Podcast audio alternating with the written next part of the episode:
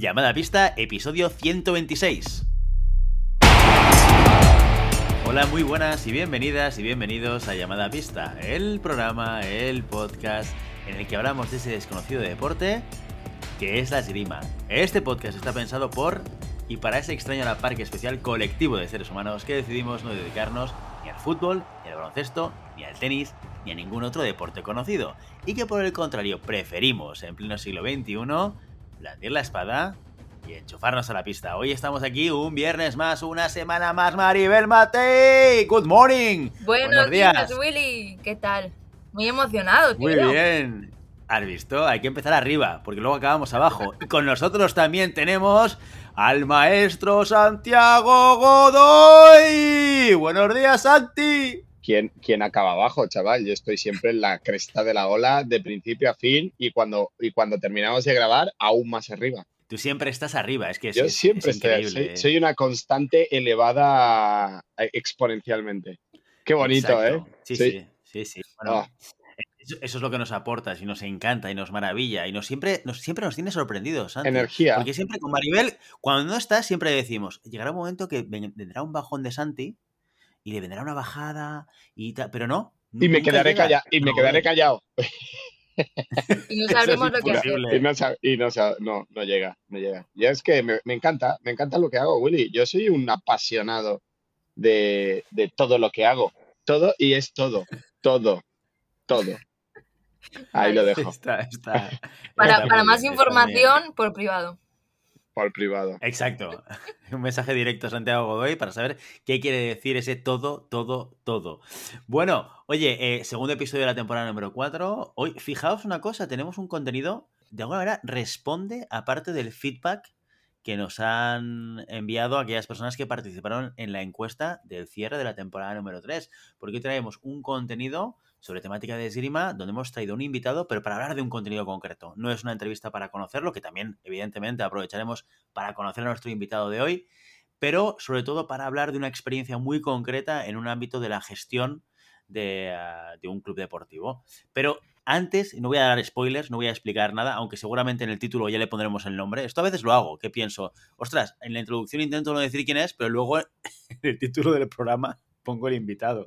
O sea que, bueno, cosas que pasan. También te voy a decir que ya era hora de que hiciéramos caso a algo de las encuestas que hacemos, ¿no? Eh, bueno, tampoco te pongas así, ¿eh, Santi? No, bueno, ¿Esto es del pueblo o qué? Eres, eh, eres, mucho de lanzar encuestas y después pasártelas por el papo. Porque, porque, todo el mundo dice hay que escuchar a la gente, pero hacerle caso. Eh, sí, no claro. Falta. Ya, un despotismo ilustrado, claro que sí. Aquí se escucha a todo el mundo, pero manda uno. Claro. Exacto, sí, sí. Y no eres tú. Bueno, vamos a ir por partes porque lo primero que tenemos que decir es que aquí quien manda no es ni Santiago Godoy, ni Maribel Matei, ni, ni Willy Cornet. El que manda aquí es nuestro patrocinador, que una vez más, una temporada más, vuelve a ser, ya lo dijimos en el capítulo 125, los NEPs, los tornillos que no te abandonan. ¿Que, que tiras con espada? ¿Que tiras con florete? Pues los NEPs tienen que estar en tu caja de herramientas sin lugar a dudas. Un par, un par o tres de bolsitas, por si acaso. No porque te vayan a saltar a ti las puntas, que no te saltarán por los tornillos, sino porque a lo mejor tienes algún compañero, algún colega, algún pana a tu alrededor que se le cae la punta porque utiliza tornillos antiguos. Es en ese momento en el cual tú puedes hacer ese, esa demostración de generosidad y sacar de tu caja de herramientas pues una bolsita de NEPs y decirle, oye, déjate de enroscar la punta con tornillos del siglo XV y bienvenido al futuro, unos NEPs, ¿no? ¿Qué, ¿Qué, os parece? ¿Qué os parece? Es, es, algo que deberíamos todos hacer, ¿sí o no? A, a mí, me, a, a, mí, mira, si los invita Matei, yo invito, invito a NEPs a todos. Madre mía, soy la única que, que, no tiene trabajo fijo aquí, o sea que un poco de por favor, que invitar a vosotros también. Mira, yo estaba, estaba, estaba escuchando la entradilla y es la primera vez que eh, escucho la entradilla con, con conocimiento. Y digo, ¿por qué no nos dedicamos al tenis? o al fútbol o algún deporte conocido que dé dinero. Pero no, el romanticismo nos puede. El romanticismo nos puede. Sí, totalmente. Bueno, yo tengo que decir de los NEPs, a lo mejor queda. Yo he roto un NEP. Soy muy brutal. He roto ¿Qué? un NEP. Pero, pero, pero, pero ¿cómo tengo que decir, no lo sé, no lo sé. Pero tengo que decir que no se me ha saltado la punta al romperlo y que sigue valiendo. Porque como es hueco, sigue, sigue pudiendo quitarse y ponerse. O sea ah, mira, eh, tengo que decir que el control de material, bien. Me, que me contrate Ricardo para probarlos. En plan. Muy bien, Matei. Esto es algo que nunca se ha dicho, nunca se ha dicho, y que es un puntazo a favor. Y es el hecho que eh, suele pasar que con algunos tornillos, cuando están oxidados, los quieres quitar, se rajan y tienes que tirar la punta porque tienes que agujerear la punta. Con el NEP nunca te pasará, nunca perderás una punta por haberse encasquillado un tornillo y tenerte que cargarte el botón para sacarlo. El NEP siempre lo podrás sacar. Y eso es un puntazo a favor en espada porque normalmente hay una variación entre las puntas alemanas, las, las húngaras y las chinas, y NEP, además de coincidir con todas, eh, no sé cómo lo hace, porque son diferencias mm, que existen, eh, nunca tendrás ese problema de que el botón estará despachado. Muy bien, muy bien. Ricardo siempre lo piensa, piensa todo. Es que piensa, en todo, ¿eh? Yo no había pensado y, mi brutalidad ha hecho que, salga a la, luz un gran, una gran ventaja de los NEP. Así que aunque sea bruto, también puedes usarlo. Brutalidad en todo, todo, todo. Todo. Para más información, no me mandéis privado, por favor. Pues ahí lo tenéis. Los NEPs eh, son anti Maribel Matei, incluso. Son capaces de superar el nivel de brutalidad máxima de Maribel Matei. Bueno, los que son también brutales, hay que decirlo, son los mecenas. Oye, qué maravilla, qué, qué, qué, qué cosa tan, tan, tan maravillosa qué colectivo de personas, de seres humanos, de, ángeles venidos del cielo, que nos acompañan como un oyente muy especial, haciendo una aportación económica cada mes para apoyar este programa, para apoyar el contenido, para apoyar el proyecto en general y todas las locuras que se nos ocurren hacer durante el año y a ver qué vamos a hacer este año. Estamos empezando todavía el año, todavía no sabemos. Ya sabéis que esto va como un poco de impro. Vamos viendo cómo va el año y en función de qué, bueno, oye, un directo, una no sé qué, un no sé cuántos. Ya veremos a ver qué, qué pasa. Pero Exacto, hay que fluir. Y hay que, decir, y hay que decir que son anti Maribel Matei también, porque tenemos un mecenas que soporta a Maribel Matei también. Entonces, uno, uno solo. Guaita, guaita, ¿eh? Gracias. Exacto, exacto. Es, la, es que eh, llamada pista sin Matei ya no sería llamada pista, sería otra cosa diferente. Pues los mecenas que nos acompañan y nos ayudan. Eh, ya lo sabéis, que queréis saber qué es un mecenas más en concreto, más, más con un detalle mayor de lo que estoy explicando. ¿Queréis haceros mecenas? Que sería lo que seguramente en vuestro interior están haciendo como una necesidad en estos momentos. Tú vais a la página web de Llamada Pista, llamadapista.com. En el menú hay un apartado que pone mecenas. Le dais ahí y ahí tenéis una carta, una, explicación, que es un mecenas, cómo funciona, y tenéis también, también la manera de poder apuntaros a este programa de mecenazgo con el cual vais a aportar de manera voluntaria una cantidad económica muy pequeñita, que son 5 euros al mes, para que podamos continuar nuestra labor de difusión de la esgrima a nivel nacional y en castellano. ¿Y qué te lleva si eres mecenas? Porque no solamente está el gozo de poder mm, darnos 5 euros cada mes, hay muchas más cosas. Matei, cuéntanos, ¿qué beneficios tiene ser mecenas? Pues si eres mecenas, en el primer programa que nos, nos das tu mecenazgo, te mencionamos tu nombre en directo, bueno, en falso directo, en el programa. Además, si tienes algo que contar, algo que pedir, algo que te interese que digamos, nos lo puedes mandar un audio y nosotros te lo publicamos en el programa. Y además, eh, ya hemos dicho que no vas a alardear con tus colegas, pero sí que puedes alardear conmigo en una, en una mesa de un bar, en un chiringuito de playa, bueno, ya veremos el tema de la movilidad, tomándote una cerveza conmigo, a la que por supuesto invita, diría llamada pista, pero no, invito yo. Ole, ¿has visto, Willy? Ya hemos conseguido mover a Mate. Eso es como origen, Inception. Hemos, poco a poco hemos introducido una idea muy básica y ya Maribel la saca como suya propia, ¿eh? lo de la movilidad. es otra cosa. Lo de la movilidad ya lo ha dicho ella, no lo hemos dicho nosotros. Pues ahí está, ahí está, sin duda alguna, esa cerveza con Maribel Matei, una de las ventajas y beneficios más relevantes y más valorados por nuestros mecenas. Bueno, y antes de entrar al contenido y dar paso a nuestro invitado especial del día de hoy, vamos con las noticias de la semana. El sable femenino vuela a Polonia para la primera gran concentración de la temporada. Las españolas Lucía Martín Portugués, María Ventura, Elena Hernández y Celia Pérez se encuentran en el Centro de Preparación Olímpica de Spala como parte de su pretemporada. Acompañadas por el equipo polaco y por el equipo alemán, las sablistas preparan las primeras citas del año, el Torneo Nacional de Ranking del próximo 2 de octubre y en el terreno internacional el satélite de Plovdiv y la Copa del Mundo de Sochi de noviembre. La categoría veterana ha iniciado su andadura internacional. El pasado fin de semana, Budapest, Hungría, acogió la primera prueba del circuito europeo para las edades de más de 40, 50, 60 y 70 años. España acudió con tres representantes, Astrid Pena, del Club de Esgrima de Madrid, Rosa María Cano, del Club de Esgrima Ciudad de Vigo y el onubense Eduardo de Zama. Pena cayó en la primera directa precisamente frente a Cano, que terminó la competición subiéndose al podio con un bronce. Ezama, por su parte, consiguió un tablón de 32 la imagen que ha dado la vuelta al mundo, Mark Zuckerberg haciendo esgrima. El cofundador de Facebook y millonario empresario grabó dos vídeos enfrentándose a Greg Meinhardt, miembro del equipo nacional estadounidense de florete, y a Lee Kiefer, actual campeona olímpica, que se han vuelto virales. Zuckerberg, que practicó esgrima en su etapa escolar, ya había subido en agosto fotografías jugando con su hija con floretes de plástico. En esa ocasión había asegurado que ver a Kiefer en los juegos le había inspirado para empezar a enseñarle el deporte y volver a coger él mismo el arma. Y hasta aquí las noticias de la semana. Bueno, bueno, bueno, esto ya empieza, empieza a oler a competición y a temporada abierta, empiezan las concentraciones, primeras eh, competiciones veteranas. Oye, y lo de Mark Zuckerberg, buenísimo, ¿eh? Ah, vale. le, me encanta. Le da, un poco de pesete, ¿eh? le da un poco de, cancha Lee Kiefer eh, cuando están tirando, ¿eh? Y hay que decir, hay que preguntarle si Zuckerberg utiliza NEPS, si no, habría que hacerle llegar ahí al colega unos, un paquetito de NEPS. Ojo, que Ricardo se mueva, que a lo mejor de repente consigue anuncios en Facebook y se hace multimillonario.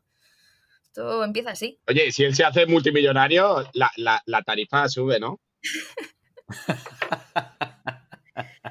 Aquí, aquí eh, el caché. Todo, se tiene que hablar. La, tarifa que no va a subir, la tarifa que no va a subir es la de tu salario, Santiago Godoy. si entra más dinero no va a ser para ti. No, no, ya lo veo. Eso, eso, ya lo tengo clarísimo. Porque fíjate, fíjate que pasa lo mismo con los oyentes que contigo, que cuando te preguntamos qué te gustaría la temporada que viene, tú dices una cosa y se te ignora completamente, pobrecito. Pero no te silencies ahora, Santi, no te silencies. No, no, no, Cuando, me quedo callado, porque me quedo callado. Cuando hablo, porque hablo. Aquí ya no hay quien me entienda nada. Ya no entiendo nada. Es lo que hay, es lo que hay. Bueno, pues en el día de hoy, después de la noticia, esto se empieza a mover. Esto siempre es una alegría para todos nosotros. ¿Y uh, qué hemos traído como contenido del día de hoy? Hoy queremos tratar de un tema muy concreto. Hemos, tenido hemos traído a un invitado muy especial, al cual va a presentar en breve Maribel Matei y vamos a hablar de un tema muy concreto que es la gestión de los colegios o el impacto de los colegios en la gestión de un club de esgrima. Y para ello eh, traemos a un invitado que conocéis muy bien, que es Santiago Godoy, y a Alberto Pascual. Maribel, preséntanos a los invitados. Hoy traemos un invitado que podíamos traerle para muchos temas. Es eh, director técnico del Club de Esgrima Majadonda, entrenador de florete de la Sala de Armas de Madrid, árbitro internacional, pero como ha dicho Willy, le traemos para un tema muy concreto y muy importante una nueva faceta de la esgrima que es la esgrima en colegios, que también es muy importante para nutrir a los clubes. Así que sin más, damos la bienvenida a Alberto Pascual. Buenos días, Alberto. Hola, ¿qué tal? Maribel, Santi, ¿qué tal? Gracias por venir y también vamos a tener eh, como co-entrevistado a una persona que conocemos muy bien, que hoy no va a hacer las preguntas, las va a responder, que es Santiago Godoy. Hola, ¿qué tal? Willy, Maribel, Alberto. Qué bien, como, si no se hubiese presentado ya al principio. sí, ¿eh? bueno, bueno, chicos, yo me pongo bien en el papel, ya lo sabéis. Exacto, exacto, exacto. Hay que darle protagonismo cada ciertos segundos porque si no es como que se ahoga un poquito. Si no se queja. Luego pataleta, soy un niño, Yo soy un niño pequeño, yo soy como un bebé. A mí comer, dormir y cagar. Y si no se pone a cocinar o alguna cosa de estas. Vale, pues bueno, eh, presentados a, los invitados, bueno, un invitado y un medio invitado, que le dejamos estar aquí porque cotiza, ¿vale? Eh, vamos a empezar pues por la primera pregunta, que es un poco más de actualidad, que es eh, cómo ha afectado un poco la crisis sanitaria a esa gestión de coles, a ese entrar en los, en los coles de esgrima. ¿Ha desaparecido del todo o ya se está empezando a reactivar? Bueno, ya desde el año pasado es verdad que eh, veníamos en unos años, sobre todo yo tenía dos, tres colegios con mucha actividad, el que en marzo nos cortaran de golpe. Eh, al volver en septiembre, como había unas normas, los colegios eran presenciales, pero con los grupos burbuja, pues hubo que buscar maneras para poder abrir esos coles. Primer problema que vi en algunos colegios que nos vino es que los gimnasios desaparecieron y se convirtieron en, comedores, eh, porque había que separar y había que eh, hacer más, a más aula. Entonces, claro, llegabas al colegio, oye, eh, no podemos hacer la actividad, pues es que no hay gimnasio. Entonces, no se puede. Encima, en otros colegios directamente no querían nada, porque es el susto en septiembre, octubre de cómo iba a pasar entonces hubo que buscar maneras. Yo tuve la suerte en uno de los colegios que tengo, que llevo ya muchos años, la Sucio Rincón, está a una calle, o sea, subiendo un poquito la calle de donde tenemos el club. Entonces conseguí ese colegio que yo les recogía a las 4 de la tarde a los alumnos, los subía a la sala, hacíamos actividad en la sala y luego los padres venían a recogerles. En otros colegios eh, se pudo hacer, pero sin material. Entonces, pues al final es un año, un curso entero sin material. Desplazamientos, mucho juego, pero no esgrima como tal. Y el otro problema era con los grupos burbujas. Eh, como era una actividad dentro del colegio, tenías que seguir manteniendo esos grupos. Es decir, el que estaba en tercero A solo podía hacer esgrima con un compañero de tercero A o un familiar. Entonces hubo que buscar que buscase un compañero de clase o tal para poder hacer la actividad. Y la verdad que eh, salió. En algunos colegios se pudo seguir hacia adelante. Otros hemos retomado ahora, después de todo esto y viendo un poquito cómo se podía hacer la actividad, porque todavía seguimos con unas restricciones, ya no son tan eh, cerrados, o sea, ya te dejan entrar y quieren hacer más cosas, pero sigue habiendo restricciones, pero está, poco a poco estamos recuperando colegios y centros donde tenían mucha actividad que nos ayuda y nos apoya y nos, nos nutre pues, luego de tiradores para, para, el club. Godoy, en tu caso, en Milanova, ¿experiencia similar o, un poco diferente? Sí, no, al final, como las, las medidas eran nacionales, eh, eh, las, las, de sanidad, pues más de lo mismo, ¿no? Sí que es verdad que desaparición de espacios, eh, complejidad a la hora de hacer eh, grupos estable, ¿no? Grupos burbuja. Em, yo quizás no tuve tanta suerte, tuvimos la desgracia de perder un par de coles, pero sí que es verdad que tirando de imaginación y como ha dicho Alberto, tirando un poquito de maña, se pudo llevar a cabo los, los, la actividad dentro del, del, de las restricciones que, podían. También eh, el hecho de, yo creo que siempre hay que buscar un, punto positivo de, lo, de las situaciones negativas, ¿no? Y yo creo que este, estas restricciones, eh, por ejemplo, a mí me hicieron plantearme las clases eh, de una manera diferente y esa manera la voy a replicar en todos los coles ahora. mucho más juegos, eh, muchas más estaciones, eh, trabajos mucho más planificados, ¿no? Antes los coles quizás era, te daba un poquito más de margen a la hora de inventiva o a la hora de, improvisar, pero ahora sí que es verdad que me ha facilitado mucho el tema de eh, estructurar clases y saber que en las, en las mínimas condiciones posibles se ha podido llegar, llevar a cabo la actividad, pues ahora todo suma. Entonces yo creo que eh, nos ha servido para mejorar la, calidad, nos ha servido para mejorar el servicio y creo que este año, por lo que se ve, eh, será mejor y lo bueno es que a partir de ahora suma y sigue, ¿no? Eh, cada vez mejor. Hemos dejado atrás la pandemia, hemos dejado atrás las restricciones y creo que hemos salido, o en mi caso he salido más reforzado el tema de, servicio que damos a los, a los coles. Nuestro objetivo, sobre todo el año pasado, hablamos, era intentar no perderlos, intentar hacer la actividad como fuera. Eh, con menos material o sin material, pero que esos años, ese año que hemos tenido todos eh, de pausa de ver qué pasaba, que no se perdiese, porque como un colegio a lo mejor un año no hagas, al año siguiente se desenchufan y ya como que cuesta de nuevo entrarles. Pero entonces intentamos eso, vamos a ver como sea, o sea, eh, sin material o con sable espumas o material. Yo lo que hice en estos colegios, es verdad que tenía material propio el cole que han ido comprando cada año, cada uno tenía su equipo y siempre usaban un equipo, buscaban maneras para no perderlos y pensar que, pues, que este curso 21-22 fuera más fácil para, hacer las escuelas y demás. yo creo que lo, peor fue la carencia de, promociones, ¿no? El cole, la gran, la, se nutre prácticamente al 100% de lo que ven los niños. Y si no puedes promocionar la actividad, si no puedes hacer eh, exhibiciones, si no puedes hacer cosas que vean los niños y los padres, Eso es. Eh, es muy, muy complicado. y ahora que se ha podido hacer algo más, eh, mucho mejor, mucho mejor. Precisamente ahora que ambos decís que se está empezando ya la vuelta a la normalidad de verdad, ¿no? no como retomamos el año pasado, con muchas restricciones, con muchos problemas, seguramente haya entrenadores, incluso entrenadores noveles, que estén planteándose entrar en colegios para aumentar esa, esa oferta. Eh, ¿Cómo exactamente es el momento de voy a entrar a un club? ¿Es por voluntad propia? ¿Llaman los propios clubes? Más allá de diferencias que, como decíamos antes, pueden tener las distintas autonomías y niveles de gobierno. ¿Cómo conseguís vosotros los clubes? Eh, sí, a ver, em, hay diferentes maneras. Nosotros aquí en la CUNY Madrid, como voy a hablar del caso Madrid, hay, hay diferentes programas, tanto el Ayuntamiento de Madrid, que son las escuelas de promoción deportiva, como eh, la CUNY Madrid, que tiene los campeonatos escolares, el programa Aula y demás que son programas que ayudan, pues eso, a, el, el, caso de Intervento Madrid, que es mayor tiempo, llevo yo más de 10 años en colegios de estas promociones, em, es meter la extraescolar, te meten ellos, es decir, ellos piden un módulo, el ayuntamiento, el colegio pide un módulo al ayuntamiento, el ayuntamiento lo concede y tú vas pues, de, de profesor durante el de octubre a mayo, dos días a la semana y el ayuntamiento te paga. Es el más fácil porque al final el ayuntamiento te hace la gestión de entrar en la Comunidad de Madrid, igual con los campamentos escolares, que está más destinado a institutos, pues lo mismo. Es muy parecido, con otro proceso de más deportes, pero bueno.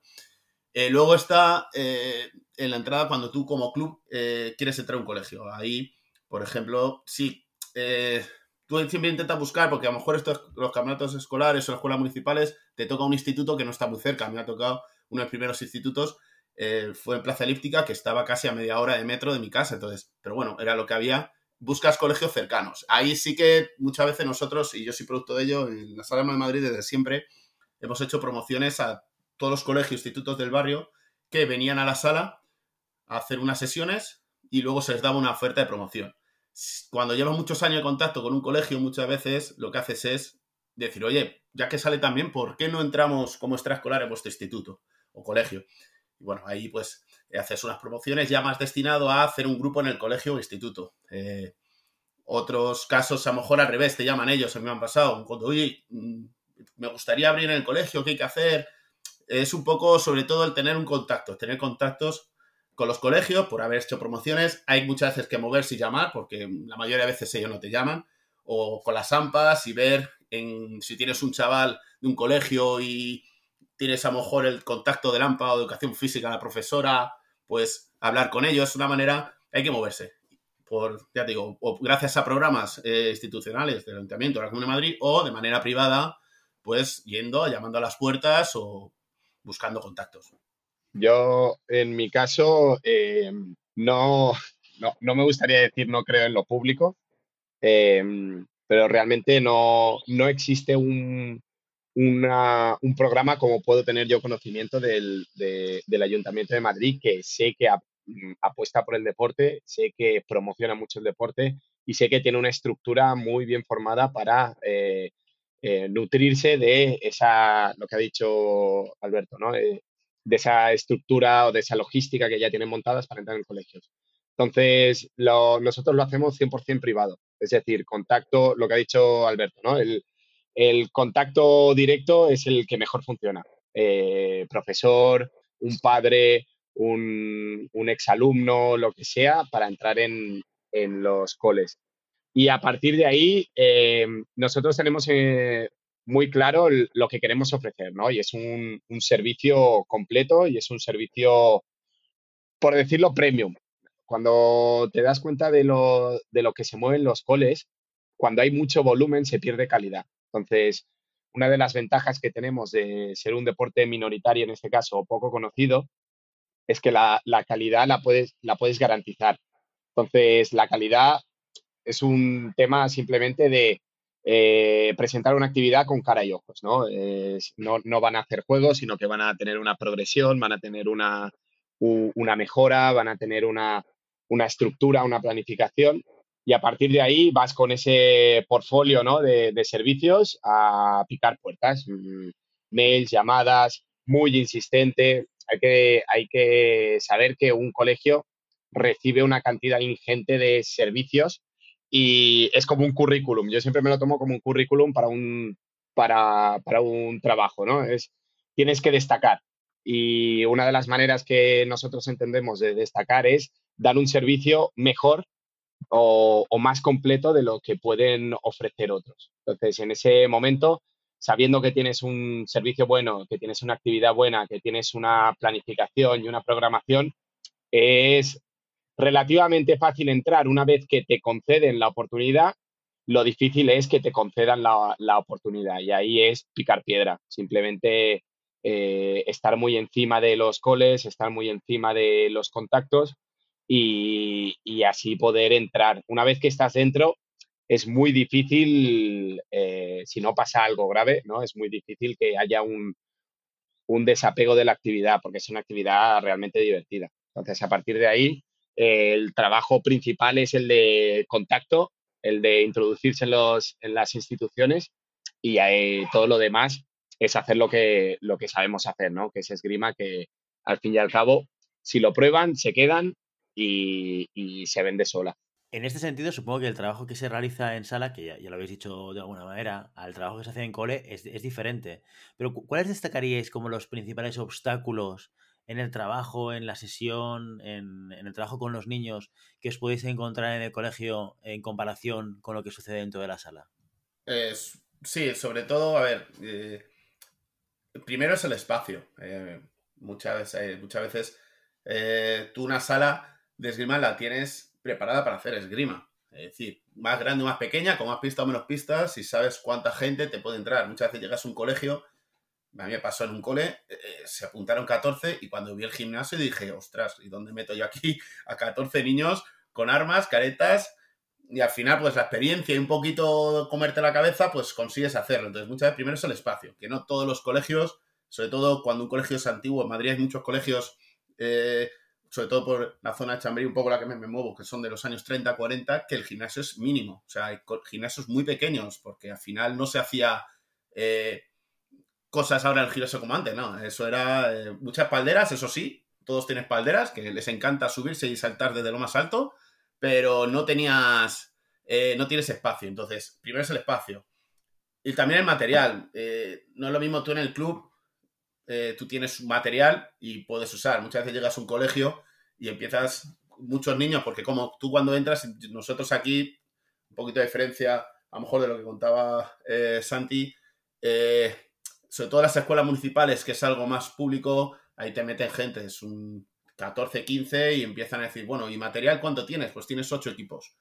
Entonces ya tienes que empezar. O la manera de que el colegio, una, cuota que hay voluntaria, vayan comprando, que es lo que en algún colegio he conseguido, llegar a tener 14 equipos sin eléctrico eh, para poder hacer la actividad, o eh, pidiendo al club, el club te presta y te deja material, o te eh, rotando, bueno, vas buscando un poquito, porque al final en el club la gente suele tener su material propio todo el mundo y el club suele tener material de más. En los colegios falta material muchas veces y ya no te digo eléctrico, o sea, muy, muy raro que un colegio pueda haber eléctrico. Y luego muchas veces los chavales eh, van obligados. me, refiero, se tiene que quedar en el colegio de tal hora a tal hora y te la apuntan a esgrima.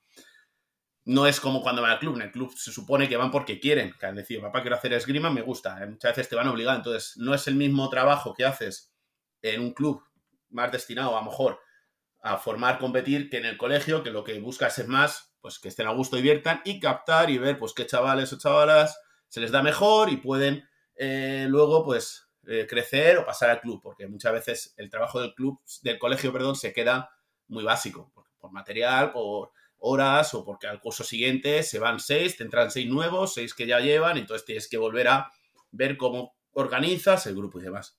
Yo coincido con esto último. Para mí el, la mayor diferencia o el, mejor, el mayor handicap, handicap es el niño guardería. ¿No? El, niño guardería y el niño que quiere hacer, hacer la actividad. Entonces, eh, es complejo hacer una sesión en donde estén contentos todos, ¿no? El niño guardería podría estar haciendo eh, multideporte, podría estar haciendo fútbol o podría estar haciendo, estar jugando en el patio sin nada más, y el que quiere hacer esgrima. Entonces, definir muy bien los perfiles es el hecho de, de bueno, es la, el hecho que te va a hacer que ese grupo tire hacia adelante o que se hagan después dos, dos, dos grupos bien definidos de gente que no quiere trabajar, de niños, niñas que no quieren trabajar o que, o que les cuesta más, y los niños que realmente están motivados. Entonces, es jugar mucho con, con, con los juegos, con, con actividades entretenidas que sean muy genéricas y poco a poco eh, no ser ambicioso eh, con el tema de la esgrima. O sea, el tema de la esgrima, eh, todos, todos sabemos que es un deporte complejo y es un deporte que requiere mucho tiempo.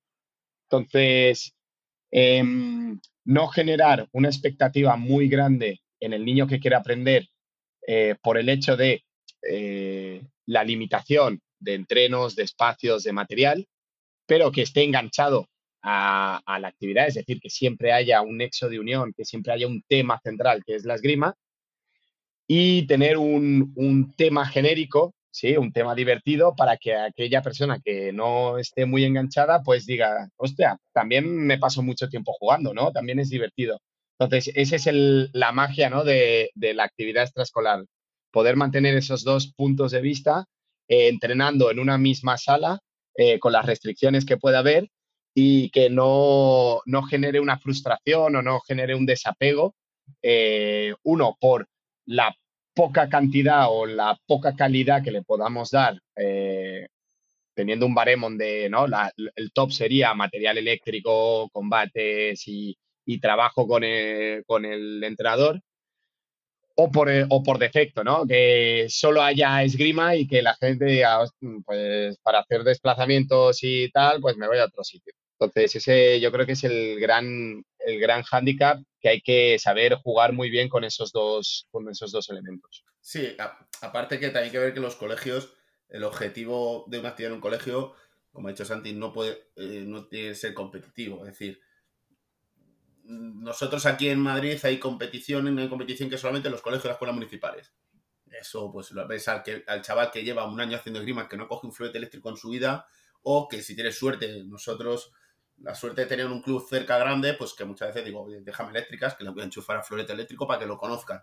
Entonces, hay que intentar eso, las que hay chavales que están ahí obligados, poquito, que hay que darles, oye, esto es divertido, tío, vas a jugar aquí a las espaditas, pero sin pasarte. Me acuerdo mis primeros años, quería enseñar de todo, y toma hierro, la finta y pasa, y contra ti, y yo y dije, te estás volviendo loco. Ese es el tema, nos ha pasado a todos eso, Estás ¿eh? loco, tío. Eh. Queremos ahí entrenar el club en un cole y no, no, no, que va. Y además luego te das cuenta y dices, si el año que viene a lo mejor pasa al instituto y no le vuelves a ver, y dices, y has estado metiéndole caña al chaval y se va diciendo, hostia, estuve un año en esgrima y me han metido una caña de cosas que no me entero, no, vete con la gana de decir, hostia, pues me ha molado y si puedo, pues mira, hay una sala cerca, me gusta. Entonces vas cambiando, cambia un poquito, con el tiempo vas cambiando la idea y ves que al final lo que hay que hacer es, pues mucho juego, muy divertido, que aprendan esgrima, porque al final es lo que tienen que hacer, porque yo he ido a colegios donde llegaba, me decía, no, es que el año pasado lo único que hacíamos era jugar a la pelota. ¿Y de esgrima que habéis hecho? Eh, eh, se toca con la punta y de palo no vale. Digo, ostras, pues vamos a hacer algo de esgrima también, ¿no? Aparte de jugar a la pelota. Entonces hay que intentar adaptar mucho, depende también del grupo, la edad y ver eso, los que están obligados, niños guardería o quieren hacer esgrima, que luego le puedes sacar un rédito llevándolo al club y demás precisamente por lo que decís, eh, colegios, iniciación, competición básica, si hay intercolegios, si hay eh, competiciones pequeñas para que prueben. Y aquí entramos en el meollo de la cuestión, que es, eh, ¿realmente hay una traducción de personas que se apuntan luego a clubes? ¿Es una inversión, por decirlo de alguna forma directa, una, es una inversión rentable para quien se lo esté planteando entrar a un colegio para luego conseguir cantera para sus clubes? Eh, vamos a ver, sí, yo creo que sí, es decir, nosotros, voy a decir, yo eh, estoy muy, con esto de las promociones en los colegios, como al final, mm, yo lo he visto desde pequeñito, yo entré, o sea, yo cuando me apunté a esgrima, fuimos con el cole, me gustó el primer día y encima el día anterior mi madre me quería ver apuntar a natación y dije, busca otra cosa rápido que te meten a remojo. Y dije, wow, esgrima, no la había visto en mi vida, estaba hablando del año 96, o sea, ni idea. Pero eran unas sesiones que de ese día nos apuntamos cinco de mi clase. Ya, esos cinco, mira, pues ha habido uno que lleva ya muchos años, otros aguantaron más y menos. Cuando haces una actividad, creo que, que uno se apunte, ya vale, porque es muy difícil llegar en la grima. Ahora menos, porque es verdad que con las redes y con tenemos más imagen, pero antiguamente era muy difícil eh, llegar a la gente. Entonces, la gente va, ah, que hay grima. No sabía que había grima, todavía me pasa a veces y estamos publicitados por todos lados, está Majadona como en el Sama. Ah, ¿qué? ¿Hacéis grima aquí? Ostras, hay un cartel que pone sala de armas, de grima, dices. Pero cualquier entre uno vale. Y luego el paso del colegio al instituto, cuando ya mejor faltan y quieres empezar a llevar los clubes, mm, suele, suele funcionar. Sobre todo cuando, ya te digo, la experiencia al entrenador, al monitor, al profe, le ayuda a eso, a que vea que va a continuar, va a mejorar. Eh, hay un problema ahí que es el económico, que ya no es como en el cole, que es a lo mejor si es una escuela municipal más gratuita, ahora pues hay una cuota, pero bueno, si al chaval le gusta, al final los niños les gusta, los padres ven que está contento y se lo pasa bien, pues le va a apuntar. Pero suele haber, nosotros eh, tenemos bastante gente que entra al club es gracias a las promociones y a los colegios. Es un porcentaje alto. Otra gente entra por la puerta o porque el hermano ha estado o porque hemos ido al colegio. La verdad que eso siempre nos ha funcionado. Yo voy a discrepar. Eh, sí, sí, que es verdad que es un elemento de, promoción y de conocimiento, pero nosotros, por ejemplo, en el club, en el SAC, no tenemos el colegio como canter, no es la, el objetivo final. ¿vale? El objetivo final es hacer crecer el, cole. ¿Vale? Eh, es más, eh, yo el, la, ¿cómo se llama? La captación de talentos, que podríamos llamar, ¿no? La captación al club, la hago únicamente en sexto, en el último curso, antes de que pasen a primaria, que ya no, no o cambian de colegio, o cambian al instituto. Y ahí el que está interesado, sí que hago un poco de, promoción de, oye, ¿por qué no sigues en el club? Y es la única entrada que he tenido yo de, niños es en este cambio, en el, en el de sexto. Pero básicamente porque para mí, eh, como club, como, como negocio, por decirlo de una manera, me es más rentable tener un grupo grande en un cole que no tener dos en un club. ¿Vale? Entonces, sí que es verdad que nuestros, nuestros esfuerzos van a que los niños continúen toda su etapa escolar o toda la etapa que tengan en, ese, en esa institución, en ese colegio, eh, enganchados a la esgrima y que mm, si pasan al club por, por X razones eh, o, si se acaba la, su etapa, pasen al club, pero en un momento que me han preguntado, oye, ¿y ir al club y tal? Y digo, bueno, el club es otra cosa, ¿sí? Pero en el cole también se está bien. Es decir, ahora como estamos nosotros planteando las, los, los entrenos y las sesiones, eh, no es lo mismo, pero no se difiere mucho a la planificación o que podrían hacer en esa etapa eh, en el cole. Entonces, yo creo que a nivel económico, a nivel como lo tenemos planteado nosotros, es mucho más rentable tener un grupo grande en un cole. A nivel económico, tanto por ingreso como por gasto. Es decir, un gasto de un grupo escolar es mucho menor a nivel de club que un gasto de un niño en un, en un club, ¿no? y la actividad no es muy diferente o no llegaría a ser muy diferente de lo que puedan tener en el club. Entonces, prefiero mantener esa vitalidad y esa vida del grupo que me permitirá que sigan entrando niños desde abajo al grupo de esgrima, un grupo consolidado, un grupo grande, un grupo estable, que no ir desmembrando el, el, grupo del cole para nutrir al club, ¿no? El club tiene otros elementos, tiene otras herramientas, puede, puede hacer promoción en otros sitios y se puede nutrir de otras fuentes y el cole sí que es verdad que hay un punto en que llega a nutrir al, club, pero no debería o no, yo, nosotros no creemos que sea el, la finalidad de, la esgrima en el cole, ¿no? La finalidad de esgrima en el cole es que se lo pasen bien, que aprendan esgrima, que tengan conocimiento de la esgrima, que los padres sepan que están aprendiendo y que lo tengan muy cerquita, ¿no? Muchas veces el cole, eh, la extraescolar del cole responde a una necesidad de los padres de no moverse, ¿no? O, de no, no, ir de aquí para allá.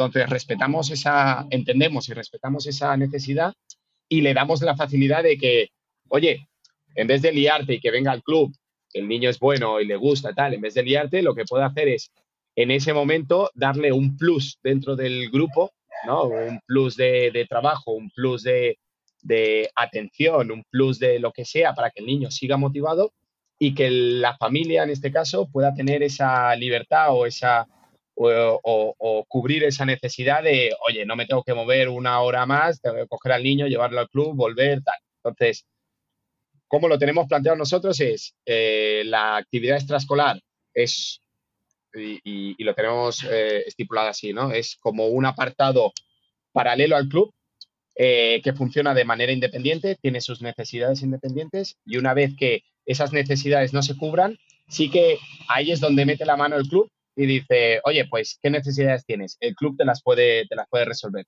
Pero mientras el cole pueda resolver, el grupo de cole pueda resolver las necesidades de ese niño a nivel deportivo y a nivel esgrimístico y a nivel familiar, potenciamos que el niño siga, siga en la actividad del, cole hasta, hasta el final.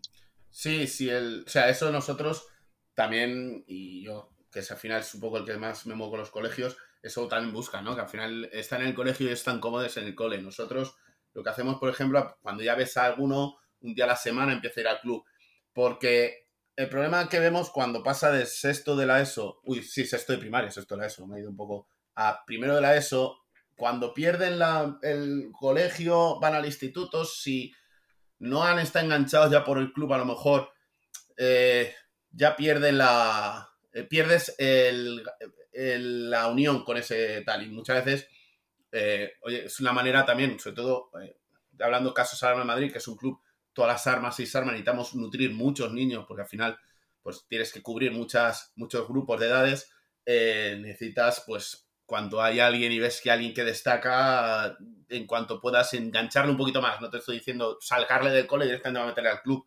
No, eh, poco a poco. Un día a la semana, una tarde, eh, vas a un torneo, montas una pool, oye, vente a la pool, además así ya empieza a conocer a sus compañeros que están en el club. Él también ve cómo hay gente, pues porque muchas veces en los coles a lo mejor es el más fuerte y está un poquito, si el grupo, te toca un grupo, como hemos hablado antes, que son más guardería y tienes uno que ves que destaca, que puede tal y que me ha pasado también, ¿no? Que empiezan como a desengancharse. Es que el cole, que es siempre lo mismo, que mira, hemos repetido dos, son todos nuevos, son pequeños, entonces muchas veces eso, intentar poco a poco para que cuando salen del colegio, entran al instituto, que es donde nosotros hemos trabajado mucho con colegio, más que con, con concertado privado, con colegios públicos. Eh, el salto ese que pierde la vinculación del colegio, pierde también la vinculación con la esgrima a veces. Entonces, pierdes ahí un, un grupete, unos chicos, unas chicas, unos talentos que puede, pues que son bastante pocos llegan, pues hay que intentar, todo el que veamos, pues intentar que se quede con la, en la sala. O como muchas veces les digo, eh, que a lo mejor luego es un colegio, te toca un colegio en otro sitio, es que me pilla muy lejos. Digo, mira, tienes un club aquí, ve para allá cuando salgas del cole o cuando pases al instituto, si quieres hacer, aquí tienes otro club. Yo muchas veces lo fomento porque creo que viene bien para todos que todos tengamos chicos y chicas pequeños y que haya base. Entonces, muchas veces te preguntan, es que está muy lejos, mira, pues este club está muy bien, trabaja no sé quién, eh, también puede hacer esgrima o es otro arma, pero yo creo que debería seguir eh, vinculado a este deporte porque se da bien o le está gustando antes de llegas esto, dejan de hacer esgrima y a lo mejor ya no cogen otro deporte y están en el primero de la ESO y muchas veces no llegan los que no les gusta el fútbol, el baloncesto ni tal y se meten a esgrima, pues para que no pierdan esa vinculación con el club y con el deporte, sobre todo. muy, importante lo que dices, ¿no? Esta iniciativa de generosidad, al final, de generosidad y con visión de esgrima a nivel global, ¿no? O sea, si no es en tu club, pues que sea en otro. Yo creo que es una idea más que estamos ahora eh, un poquito maestro joven intentando eso. Oye, eh, si no hace conmigo, hay un club al lado de su casa y le gusta, ¿qué vas a decir? No, no, ahí no lo haga. Oye, que el chaval le gusta, es un niño.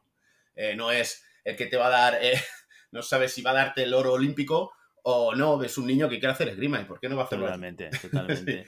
Oye, eh, está claro que eh, la modalidad que tiene que ver con la práctica de la esgrima en colegios es diferente, debe ser diferente, debe ser enfocada de manera diferente por parte de los clubs. Que esto tiene beneficios y tiene retornos de, algún tipo, con lo cual es algo también muy positivo para el club. ¿Qué consejos le daríais a alguien que empieza eh, su andadura como entrenador o como entrenadora en colegios e institutos?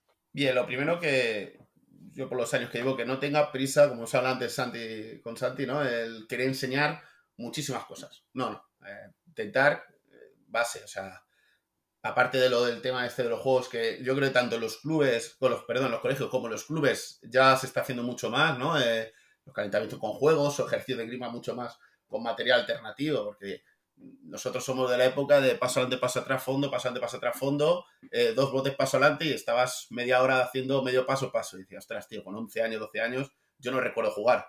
estabas todo el día desplazamientos y aplastrón y tal. Y ahora sí que intentas que todo sea mucho más lúdico y que no que intenten eso, eh, que la, el grupo eh, se pase bien y que si hay alguno, como decía Santi, que está un poquito más, pues no de lado, sino que siempre pues hacer cosas que sean más divertidas para unos y más de grima. Muchas veces la parte de la grima no tiene por qué ser lo principal, sobre todo al principio. Si luego el grupo ves que funciona y que les mola mucho, pues puedes meterles alguna acción más difícil, pero no tener prisa. O sea, eh, y que pasa mucho eh, y que de un año a otro te pueden cambiar la clase entera. Es decir, a lo mejor dicen, aquí tenemos tercero y cuarto, y pasan de cuarto a quinto y los de quinto ya no los ves, y te viene otra clase entera nueva y tienes que empezar de nuevo. Entonces, muchas veces si sabes ese principio, que es un poquito el más pesado, lo sabes hacer más lúdico, más divertido, más que a lo mejor si tienes un antiguo y viene uno nuevo, solo hago yo mucho ahora, cuando viene, tienes uno que ya está apuntado, viene alguien nuevo, lo que hago es que les pongo para que el nuevo, el, el antiguo ayude al nuevo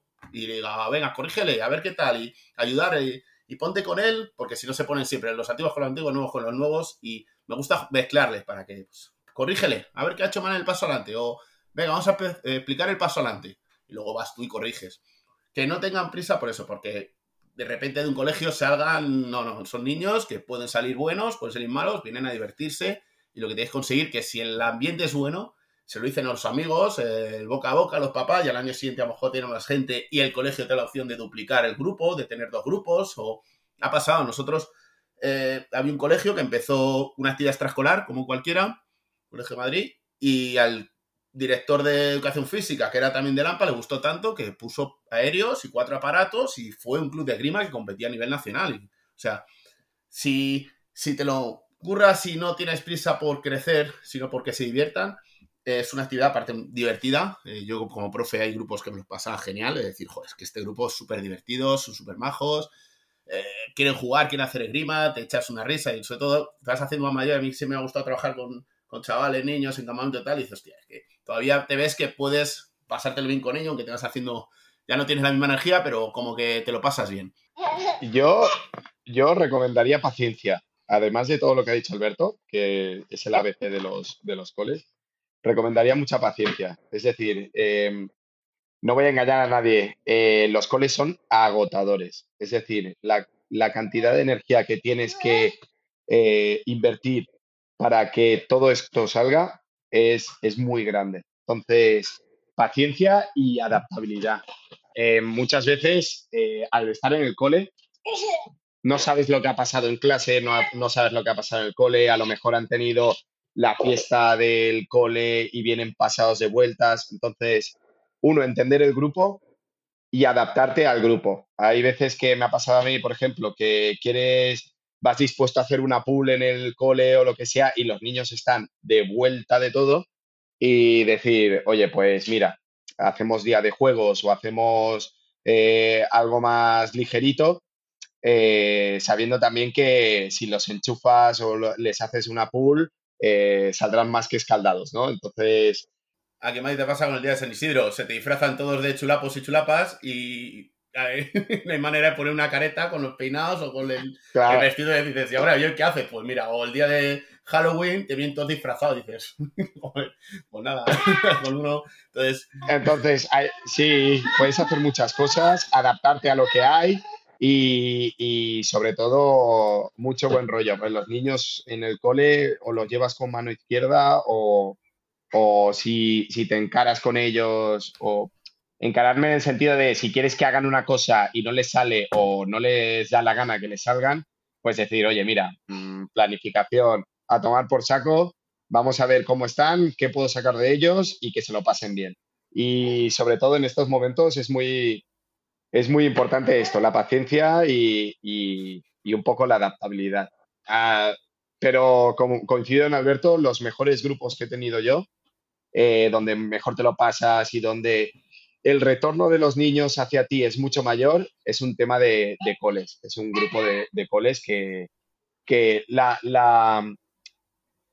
al final te das cuenta que el resultado está siendo bueno cuando cada año eh, mantienes el grupo, la gente se engancha, la gente le gusta, pasan al club. eh, todas estas cosas te, dan, te dan a entender que estás haciendo un buen trabajo. Sobre todo porque no es un. No hay. Hay que verlo no como un fin de competitivo. Por eso muchas veces los grupos de los clubes, sobre todo clubes eh, de la Sama al final, he trabajado con niños, pero tenemos un fin muy competitivo que nutren a los equipos para los campeonatos de España y demás. Entonces, muchas veces el trabajo en el club lo haces mucho más dirigido a la competición, el de los colegios tiene que ser mucho más, digo yo, lúdico, no pensar en competir, no si hay algún que competir, eh, torneos, pero no eso, que si un día no sale una cosa y si están empanadillos y no les sale en la cuarta colega, pues mira, no les sale. Eh, no como en el club que muchas veces que hoy tenemos que trabajar esto porque hay un torneo y muchas veces estás demasiado pensando en competir, competir y en el cole no, tiene que ser todo muy lúdico y porque, sobre todo porque en los coles en momentos te saltan a otro deporte, es decir, como no le guste, mamá no me gusta, pues pues nada, a otro. Entonces, tiene que ser todo más divertido y como dice el paciencia, mucha paciencia. y pues la, la experiencia, Mucha, mucha paciencia. mucha paciencia y la experiencia te da el ver qué días eh, ves que dice, ostras, hoy vienen rebotados o los dos super amigos eh, vienen rebotados porque le ha quitado, yo qué sé, el, el- el fútbol se dando una pata. Dice, pues nada, hoy tengo el, o el líder del grupo, que también es muy importante, eh, está hoy más tal y todo. Bueno, hay que, eso, pero bueno, es la experiencia. Al final es empezar y con experiencia eh, vas viendo un poquito cómo, cómo son las cosas. Pues cambiamos un poco de tercio. Santi deja de ser coinvitado. Lo siento, Santi. Oh. Un aplauso. Vale, aprovechando que, que tenemos hoy a Alberto, pues hacer también unas preguntas de actualidad de Florete, que a veces el Florete se nos queda ahí un poco cojo. Intento meterlo ahí con calzador, pero no siempre me sale bien. Eh, bueno, Alberto, primera temporada de gran jefe del Florete en el Sama, Bueno. junto a Javier Calvo. ¿Cómo empieza ese, ese gran club de competición ¿no? que tenemos todos simplemente, como es la Sala de Armas de Madrid, la temporada? A ver, sí, bueno, es verdad que este es el primer año que es- estoy todos los días ya en el club. eh, como has dicho antes, también estoy en soy el director de Majadahonda, donde he estado muchos años eh, llevando eh, todo, desde el niño de 6 años, ya de 6 años hasta el adulto de 70. Y bueno, este año ya estoy como técnico en la SAMA, que es mi club donde me formé, con mi, con mi maestro Javier Calvo, fue mi primer, uno de los primeros profes. Y con todo, bueno, pues un grupo de gente que nos conocemos la verdad toda la vida. Eh, pues mira, hicimos a principio de temporada una reunión y Javier nos decía, dice que tenía muy buenas vibraciones de este año. Eh, nosotros, yo lo he hablado con muchos clubes y me ha pasado en Majadahonda, nosotros el año este pandémico vimos, nos pasó algo que no esperamos, que es que eh, nos subieron los niños. Como, mira, por falta de colegios, de actividades en los coles, como al final lo tienen que dejar alguna actividad, nos tuvimos mucha afluencia de niños y más que de adultos, es verdad. Entonces, esos niños han seguido este año y tenemos unos grupos bastante de pequeños, muy amplios. Y estamos volviendo a retomar mucho el tema de los adultos. Está entrando mucha gente adulta nueva. Y además, una- además eh, estamos viendo un nuevo tramo de edad desde los 18 a los 22, que ya lo metemos en adultos que antes no entraban, están empezando, mucho estudiante, universitario y demás.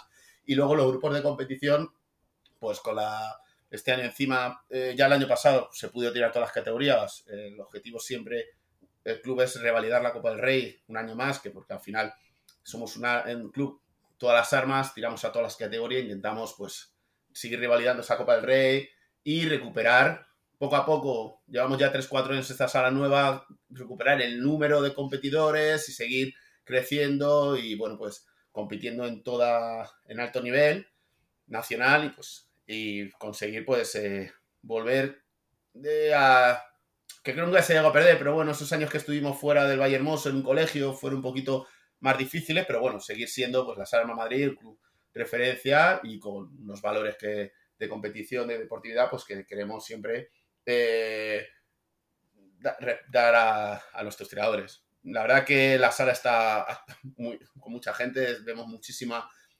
ganas de trabajar, empezamos a abrir, la gente venía en verano, que suele venir gente, había gente no para que les gustaba, dices que para estar en casa me vengo aquí y entreno con vosotros. O sea, la verdad que hemos visto muy buen ambiente, con gente con muchas ganas y pues esperamos que sea un año bonito y divertido y pues si nos puede salir encima los resultados, eh, pues mira, más contentos. Seguro que sí, seguro que sí, que este año que comenzamos de nuevo la normalidad, eh, no solo entran más niños, sino que también llegan las competiciones, llegan resultados y también un año especial en el florete. Eh, hablamos del alto nivel, que ya decimos que la sala de armas de Madrid aporta eh, gente al alto nivel en todas las armas. Hablando del florete, llega una de las grandes incorporaciones al, equipo nacional, que es Luca Papale. Eh, tú que estuviste trabajando con él también en esas concentraciones de entrenadores y de tiradores, ¿cómo valoras esta llegada del italiano al equipo nacional? Bien, Vamos a yo creo que necesitamos un cambio. Es decir, el florete mm, necesitaba un, cambio en algo. Es decir, todas las armas han tenido una progresión, unos resultados. Nosotros, es verdad que ahora vamos, ¿no? Carlos Llavador, eh, el único olímpico. Sí, Carlos Llavador, que por cierto, mira, eh, retomando lo que estábamos del tema del tal, viene de una promoción de un cole. Él viene con su cole y con, de pequeño le mola y se apunta con 4 o 5. O sea que, para que veáis, que Carlos Llavador procede de que a su clase vino al cole dos tres días, que yo creo que ya lo contó, y pues mira, ahora mismo el mayor floretista que tenemos, yo creo, actualmente, y por resultado yo creo que puede ser el mejor floretista de la historia de este país, eh, pues tiene, eh, viene de una promoción de un cole. Eh, hacía falta un cambio y algo que, sobre todo, eh, que los jóvenes viesen algo encima de ellos. Es decir, que hay algo, hay un equipo, hay una progresión, hay un grupo de entrenamiento. Yo cuando era chaval, yo nunca llegué al equipo nacional, estuve en tenificación y una medalla junior y tal. Pero yo, cuando era chaval, yo tenía 14, 15, 16 años, yo sabía que encima de mí había un equipo nacional. Javier Menéndez, Gabriel Menéndez, que era compañero mío además de edad, de club, eh, Querubino, Acevedo, Hugo, eh, los valencianos, que decías, ostras, que esa gente es el equipo nacional. Y tú llegabas, a veces llegabas al club y entrenabas, venían a entrenar y estabas entrenando con la gente, los floretistas del equipo nacional. Entonces tú tenías una referencia y llegabas a las competis y los veías y encima yo luego, eh, como ibas creciendo, pues tenía relación y te ayudaban, porque yo era, pues como en el prima de mono, el tierno, eh, que iba con ellos de pequeño, viajaba en las competiciones nacionales, entonces había una referencia, entonces faltaba un poquito ahí. Luca es un chico eh, dentro de una escuela que es la que nos ha hecho, pues, que Carlos se llega a los juegos. Eh, él se va allí, se va a Italia. Él es muy bueno, cualquier sitio podía llegar y ser bueno. Es decir, pero a lo mejor lo que faltaba aquí era gente con la que trabajar. Carlos lo que necesitaba era gente con la que tirar. Eh, no quiero menospreciar a los chicos floretistas de aquí, pero Carlos se queda solo cuando gente mayor que él se quita, que era muy buena, y se encuentra con chicos muy jóvenes, y lo siento mucho, pero Carlos tiene un nivel que esos niños en su momento cadete, junior y ahora absolutos no le dan, y se ve los campeonatos de España. Se va a un sitio donde tiene a lo mejor de lo mejor. Y con una escuela, dentro de la escuela italiana, que hay mucho, ¿cómo decirlo? Eh, mucho mito dentro de que la escuela italiana es todo, oh, no, es, es todo eh, imaginación. Bueno, eh, yo he trabajado, he visto trabajar a los tres, a Fabio, a Luca Papale, que es quien está, y a Luca Simoncelli, y cuando nos hablan tiene las cosas muy estructuradas. Y es una manera de trabajar que yo creo que está empezando a funcionarnos también y que eh, nos están haciendo trabajar de una manera. yo muchas veces, con mi compañero Hugo lo hablo, yo tenía mucha envidia del programa de espada, de tenificación. Muchas veces ha hablado Santi en el programa mucha envidia porque yo veía que juntaban los entrenadores y los entrenadores empezaban a hablar un mismo idioma. No sé si me explico. Que concentración a concentración había un trabajo y como que ya empezaban todos a hablar de una misma manera y me lo contaba, joder, es que hemos hecho no sé qué y ahora pues me voy a una prueba y tal. Y en Florete falsaba eso, ¿no? Como que nos falta un poquito una estructura tanto competitiva como eh, de hablar todos un poquito, no ser aquí ha pasado mucho de aquí yo soy mejor que tú y a mí que me va a enseñar ese. No, eh, oye, podemos aprender de todos. Yo en este país he tenido de maestro Javier Martínez, Javier Calvo, Javier Palos, he dado curso de entrenadores con, Jesús Esperanza, ahora viene Luca Papal, he hecho un curso con Fabio Galli, todos me han aportado algo. Todos haces tu, tu cuadro técnico-táctico, todos te aportan. Pues ahora Luca lo que quiere intentar es eso, que tanto los que están ya absolutos como los que vengan por detrás, Junior, que ya ha empezado a hacer concentraciones en Madrid con algunos para empezar a ver, pues montar un grupo y que nos ayude a los técnicos para decir, oye, mira, nosotros lo hacemos así. No te digo, tienes que hacerlo así, nosotros lo hacemos así. Te voy a enseñar cómo lo hacemos, que no nos va mal.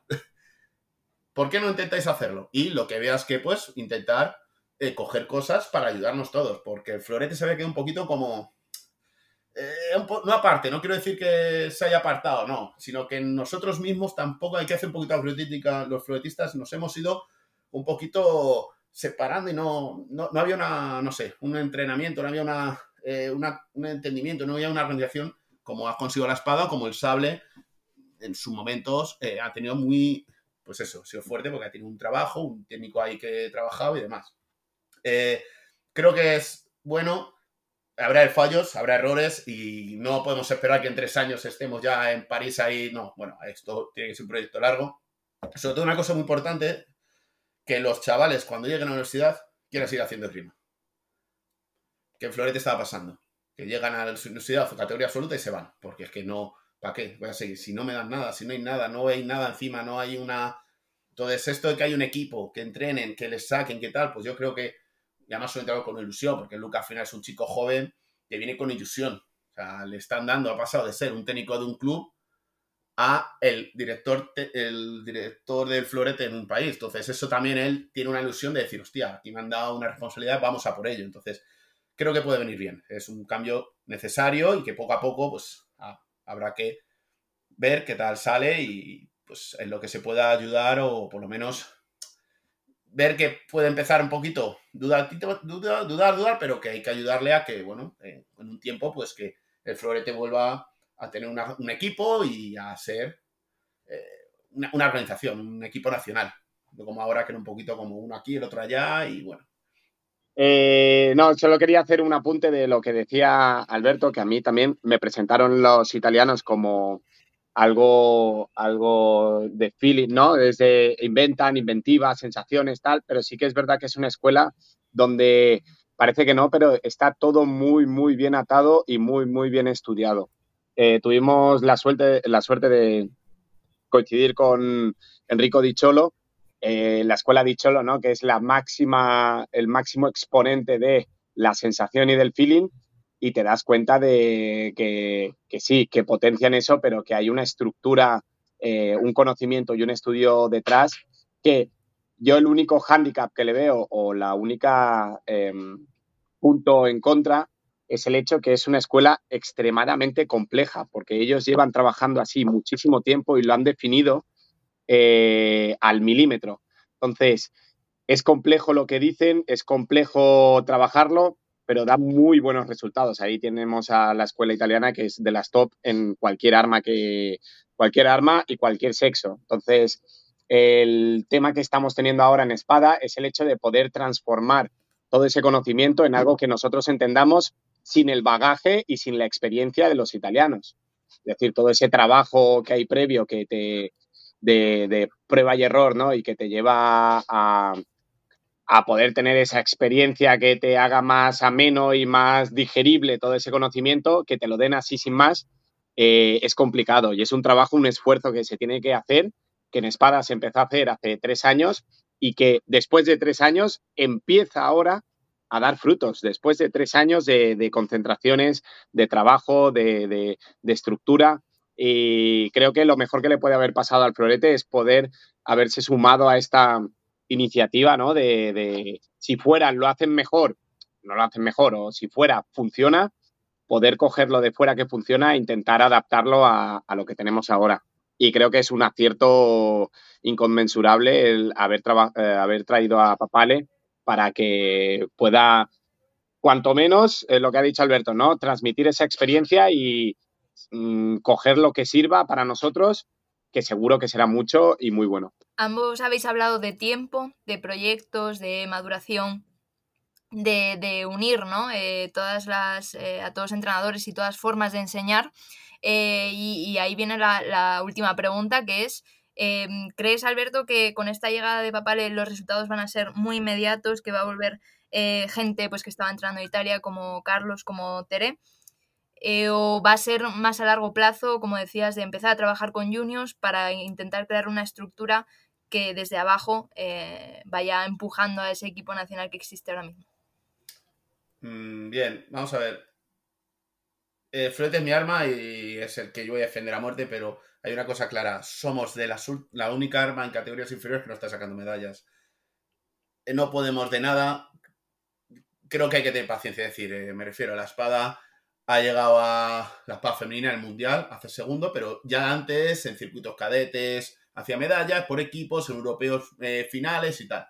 El sable también, cadete junior, porque absoluto es otro mundo que con el, todavía estamos, yo creo, un poquito, excepto, pues eso, Carlos Llavador, pues estamos un poquito ahí a ver que, a verla venir. Pero en Florete no. Eh, no, eh, no tocábamos. Y yo he viajado con, yo una época me tocó viajar a alguna Copa del Mundo con los seleccionados de tecnificación de Madrid y yo veía mucha diferencia. Es decir, de algún momento decía, están haciendo otra grima. O sea, es, eh, no, es otra grima. Entonces, tiene, no hay que tener prisa. Eh. Por eso decía, no podemos pensar que ya vamos a llegar. La espada tocaba, el sable tocaba, más o menos, pero tocaba. En Florete no tocábamos en categorías inferiores. Que vamos a tener un chaval que en un cadete se meta en ocho, mucho tiempo. Había, pues eso, eh, en su momento Ari ha hecho finales en el Europeo Mundial, pero eh, hay que tener paciencia. Tiempo, eh, es que más factores que el tiempo, es decir, que los chavales quieran continúen, que papá le tenga las herramientas para poder trabajar, que los clubes también, pues mira, como ha dicho él, llevan tres años para que ahora se empiece a ver cosas, bueno, pues que los clubes empecemos también a evolucionar un poquito a la hora de trabajar o a pues que si viene y te pide una, una, concentración, pues llevarles, o si hay una cosa de técnicos, pues hay que ir. Yo por ahora en las que puedo intento ir a todas porque creo que me sirve para mejorar. Entonces, no podemos, no hay un tiempo. Y sobre los absolutos, ahora hay un periodo olímpico muy cortito. Eh, las floretes femeninos, si sigue trabajando y sigue un poquito, creo que está haciendo un buen trabajo, puede, yo creo que tiene unas posibilidades. Es difícil, ¿eh? Que, que clasificarse la gente, me ha pasado muchas veces, seguramente a vosotros, a Santi, que es profe, eh, dicen, eh, ah, eh, tú eres profe, sí, y, has estado en los juegos, ostras, está en los juegos, tú sabes lo que es llegar a los juegos, eso es muy difícil, entonces, ¿a que sí, La, gente, la, gente, se cree que es ir ahí al lado de Claro, claro, entonces, no hay que tener prisa. Yo creo que el de femenino sí podría tener un gran, como equipo, estar muy cerca, no voy a decir, se va a clasificar, porque eso nunca, no puedo saberlo ahora, hay que ver qué pasa estos tres años, las chicas cómo evolucionan y tal, pero creo que podrían estar. El florete masculino, eh, lo veo un poquito, sé que va a mejorar, es decir, ya está ganando a gente por equipos como Canadá, como los ingleses, que van a, que pueden mejorar, es decir, porque ya están, ya se está viendo un poquito, pero todavía eh, creo que no es la generación que, puede llegar a clasificar a los juegos, pero si se, esto es como todo, si quieren, si trabajan y son ayudados, les ayuda eh, eh, pueden lucharlo, claro, pero hay que tener paciencia y ver si, pues, junior cadete o a lo mejor hay un grupo M14 que todavía son M13, M12, que ese a lo mejor es el que llega, y son M13, M14, quedan seis años para que sean absolutos. Entonces, por eso no creo que haya que tener prisa, sino que hay que medir bien y no tener prisa. Y si este chico no le salen las cosas en tres años, pues hombre, a lo mejor no hay que decirle a la fuera, pero hombre, si no salen en diez, es decir algo fallado, pero que no hay que tener prisa. el florete estamos un poquito, a diferencia de otras armas, y mira que mi arma y deberían, a veces dicen, defiéndela, yo la defiendo hasta donde puedo. Creo que nos falta un poquito más de, pues eso, más tiempo. No hemos perdido mucho mejor tiempo y hay que tener paciencia. Pues paciencia y tiempo es lo que, lo que necesitamos en muchos aspectos. Como, como comentabais, pues en un cambio seguramente en el liderazgo de un arma como el florete en España también lo vamos a necesitar, como también en los colegios, como decíais. ¿eh? Oye, para muestra un botón, lo decías antes, Alberto, Carlos Llavador viene de promoción escolar, con lo cual, oye, eh, pueden salir eh, personas que acaben clasificando en los Juegos Olímpicos, pues para muestra un botón, Carlos Llavador. Oye, el tema del colegio. El, el sistema, funciona, efectivamente. Yo, yo, también, yo también vengo de, de cole, así que si no terminas el exacto, juego, o sea, el, el, el sistema funciona a veces, a veces sí, a veces no. Y, y mucho, mejor que los juegos son un coñazo. Y viene de, viene de instituto, que no ya de cole, de instituto. O sea, eso ya. que ya están todo el día en el parque, ¿no? no. Totalmente. Oye, pues mira, nos quedamos con la gestión escolar. Eh, necesita otro planteamiento por parte del club, por parte del entrenador reporta beneficios muy importantes para, un club, no solamente a nivel económico, sino también a nivel de visibilidad y también como la posibilidad de que en un momento determinado pues parte de las personas que están involucradas en estas actividades acaben eh, entrando dentro del club. Recomendación muy importante, mucha paciencia. Eh, esto hay que convertirlo en una experiencia que sea divertida. Y, y, sobre todo también que se tiene que perseguir y se tiene que trabajar, que las oportunidades en los colegios no te las trae nadie, sino que eres tú el que tienes que ir a buscarlos, perseguirlos, ¿no? Lo decías antes, hay que enviar emails, hay que hacer llamadas, porque es difícil entrar y una vez que entras, si lo vas haciendo bien, es fácil pues seguir renovando y tener la posibilidad de seguir trabajando con el mismo grupo o con otros grupos diferentes. Eh, Alberto, muchísimas gracias por venir hoy a Mada Pista a compartir tu experiencia con nosotros. Gracias a vosotros por invitarme y enhorabuena, como se dice, ¿no? Enhorabuena por el este programa. es el estándar, hay que decirlo siempre. Santiago Godoy, muchas gracias por venir hoy al programa también, ¿eh? Esto no es habitual tener a alguien. Enhorabuena por el programa también. Gracias, gracias. Ha sido, ha sido un placer. Pues eh, lo dicho, muchísimas gracias a los dos y, y nos escuchamos la semana que viene y, eh, y, ya está, hasta aquí nuestro episodio de hoy. Como siempre, queremos invitaros a que os pongáis en contacto con nosotros, nos deis vuestra opinión y nos digáis si queréis que haremos algún tema concreto o si tenéis alguna pregunta. Lo podéis hacer a través de redes sociales, estamos en Facebook, estamos en Instagram, estamos en Telegram, donde también podéis hablar con Alberto si queréis. Y lo podéis hacer también a través de la página web llamadapista.com barra contacto. Y si el contenido de este podcast te gusta, no te olvides de suscribirte, compartir este episodio en cualquier red social, darnos 5 estrellas en iTunes y comentar lo que quieras tanto en iVoox como en Spotify.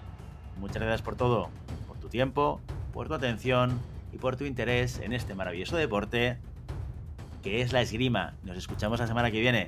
Hasta entonces. Adiós. Adiós.